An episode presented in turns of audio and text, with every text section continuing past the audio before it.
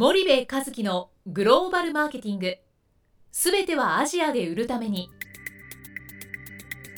ポッドキャスト森部和樹のグローバルマーケティング。すべてはアジアで売るためには過去10年間で1000社以上の海外展開の支援を行った森部和樹がグローバルマーケティングを分かりやすく解説します。グローバルマーケティングとは世界のニーズに応えて利益を上げること。アジアで売るためにはものづくりプラスグローバルマーケティングを武器とした戦略を持たなければなりません。日本には素晴らしい企業が多く存在します。その企業とともにアジア市場を目指したい。再びジャパンアズナンバーワンと呼ばれる時代を作りたい。森部一樹はそんな思いを持ちながらこの番組を皆様にお届けいたします。こんにちはナビゲーターの東忠夫です。こんにちは森部和樹です。じゃあ森部さんあの前回のまあピュアゴールドの話で、はい。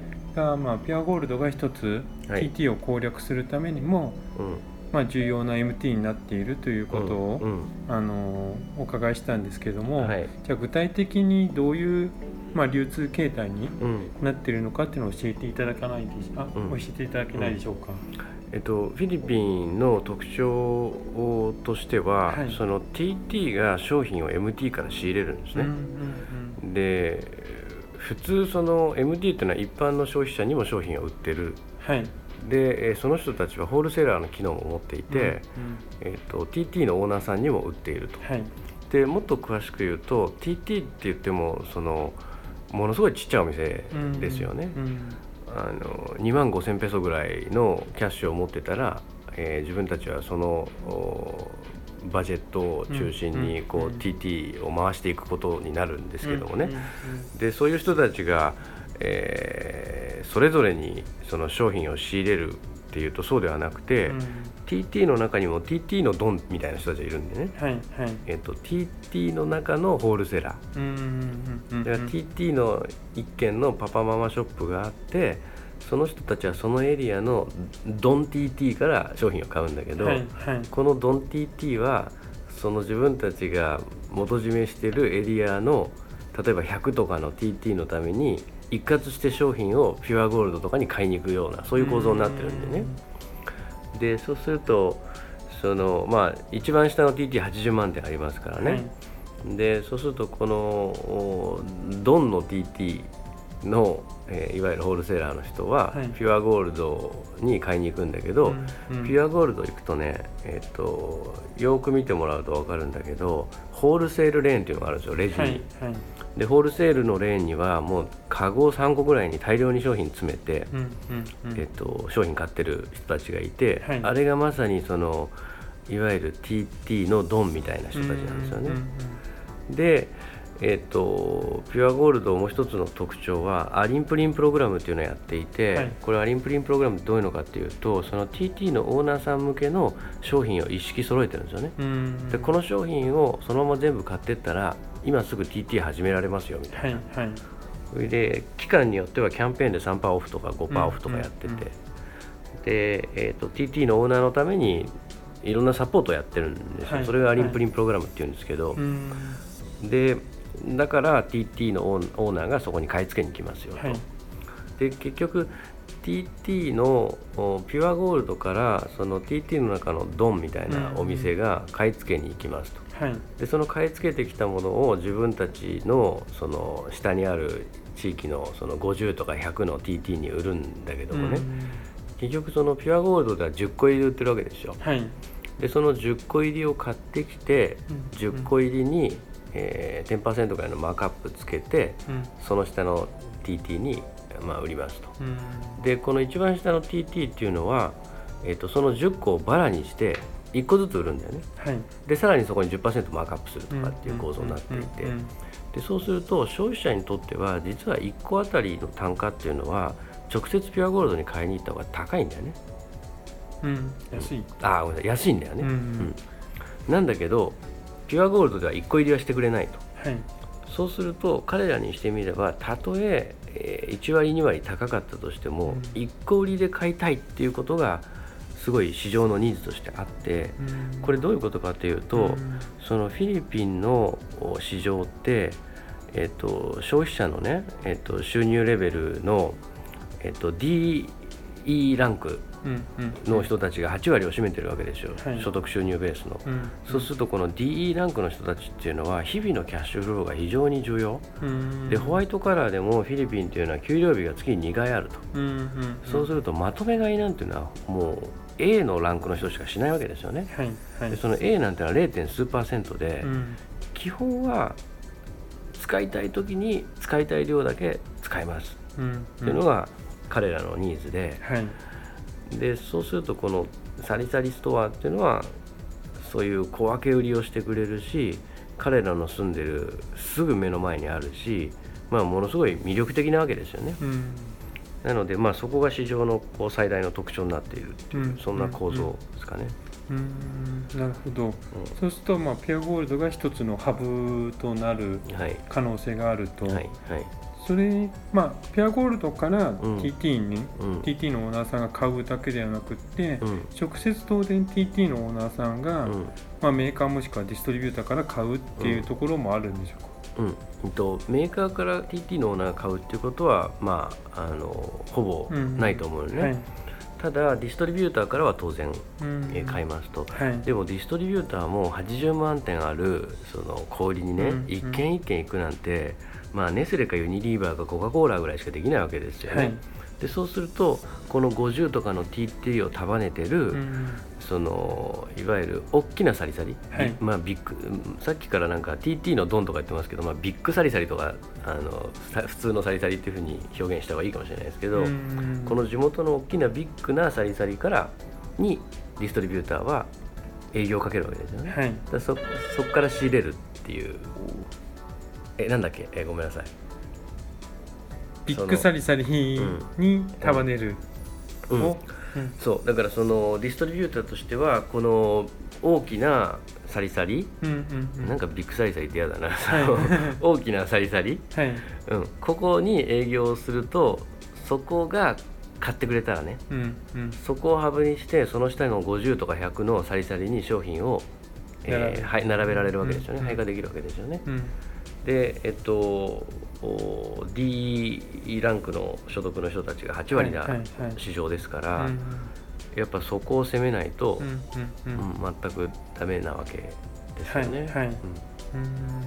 なるほどじゃあそこは、うん。まあピュアゴールドから買う人もいればディストリビューターから買う人もうん。いるというまあその2通りに分かれると。そうですね。うん。でメーカーとしては MT は絶対整えないといけない、はい。まあフィリピン人ってね結構見えっ張りでねミーハーなんですよ、うん。でそうすると大手の小売りで売られてる商品か商品じゃないかっていうのは結構気にする。うん。さすがに DE ランクの人はどこまで気にするかってあの薄いかもしれないですけど、はい。けどピュアゴールドルスタンズ、えー SM ロビンソンズ、うん。この4大小売は絶対に抑えないとダメっていうのが一つですよはい。ね。ででもこの4大小売だけやってたらリスティング費もかかるしいろんなプロモーションコストもかかるしあんまり利益率は良くないですと。うんうんでそうなってくるとこの4大小売の中のピュアゴールドの Aling Puring プログラムを使って TT の市場に商品を流通させるっていうこととあとはその大きな TT っていうのが各エリアがあるんですよ、その低所得者が住んでるエリアがね、はいはいこのメトロマニラにもいくつかあって。はい。でそういうところは自治体がちゃんとあるんですうんよ、うん。で結構治安もそんなに悪くないんで,、でそこの大きな、えーホールセラー、まあ、TT の大きいやつを使って、小さな TT に流通させるっていううん。この2パターンですよね、うん。攻めるっていう方と向こうから買いに来させるはいっていうピュアゴールドのアリンプリンクログラムに、この両立てで TT を攻めていくっていうことがまあ絶対重要。うん。その TT を攻めていくときに、うん。まあ、買いに来るのはピュアゴールのうん。アリンプリンプログラムにうん。導入されれば、うん。まあ、それ以上メーカーとかうん。ディストリビューターができることって少ないと思うんですけど、うんそのディストリビューターを使ってうん。TT を攻めるっていう時に、うん。まあ、具体的にどういったことを注意しなきゃいけないのかもしくは何がキーポイントなのかっていうのを簡単にうん。まとめていただいて終わりたいと思うんですけど、はいはい。えっと、まずね、えっと、その TT に並べる商品を並べるっていうことはこれフィリピンに限らずどこの国でも容易にできるんですよ。物理的な話なんで、うんうん。でパパママショップのおばちゃんなんて頼むよおばちゃん置いてよって言ったら分かったわっつって置いてくれるんですよね、うんで問題は置いた後それが継続的に売れるか売れないかなわけですよ、うんうんでそうするとパパママショップのおばちゃんなんて、うん。アジアのねうん。積極的に自分たちでこの商品売る売る売るなんてやらないわけですよ、はい。お客さんが商品を選んでそれを渡してお金を受け取るっていう、うんうん。うん単純にそれだけなんで、うん。基本自動販売機みたいな話ですよ、はい。でそうすると売れなかったら返品されてパパママショップのおばちゃんはもう二度とそれを買いたくないわけですよね、うん。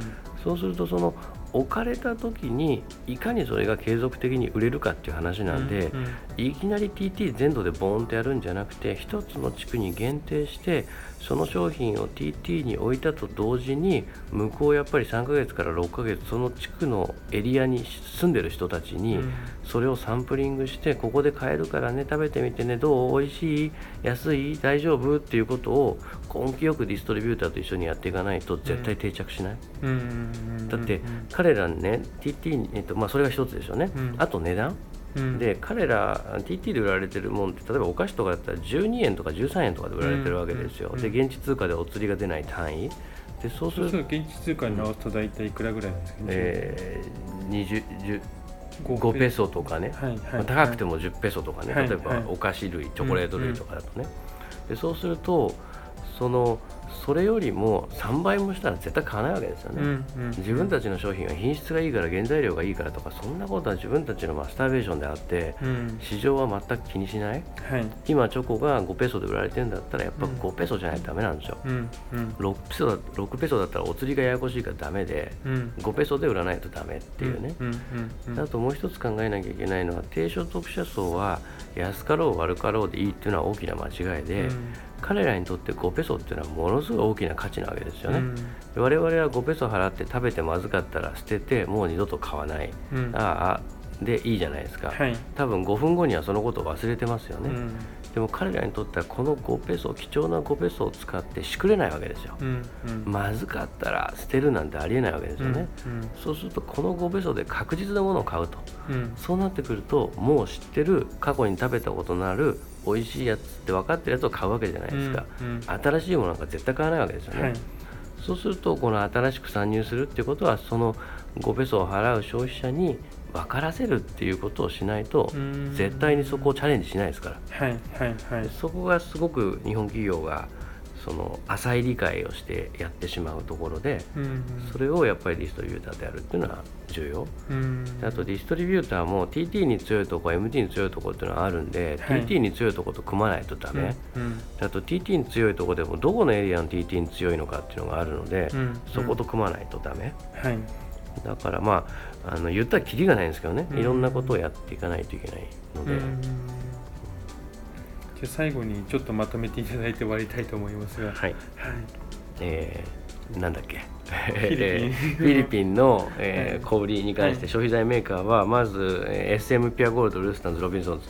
ここで商品を並べるということはもうはい。マストです、はい。で、えー TT が8割の市場で、えー DE ランクの人たちが、えー所得収入レンジがね、うんえー8割の市場なので、うん。TT 取らないと儲かりませんよと。はい。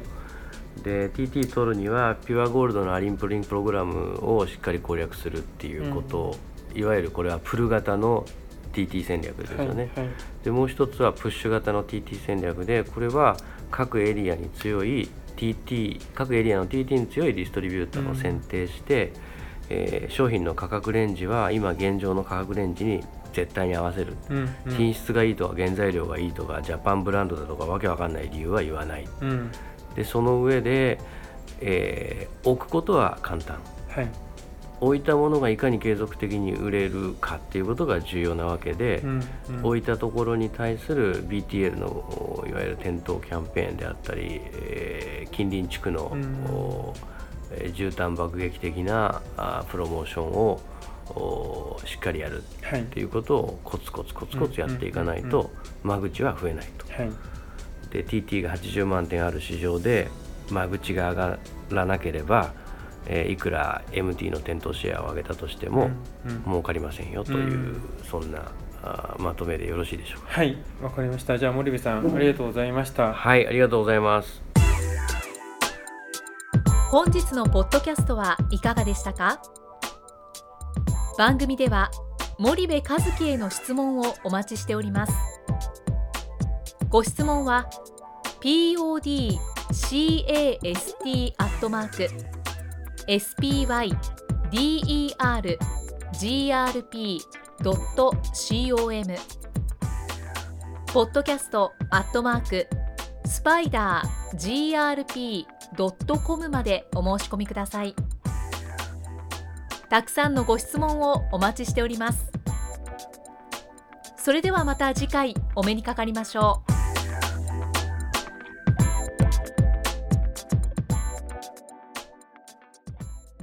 森部和樹のグローバルマーケティング。この番組はスパイダーグループの提供によりお送りしました。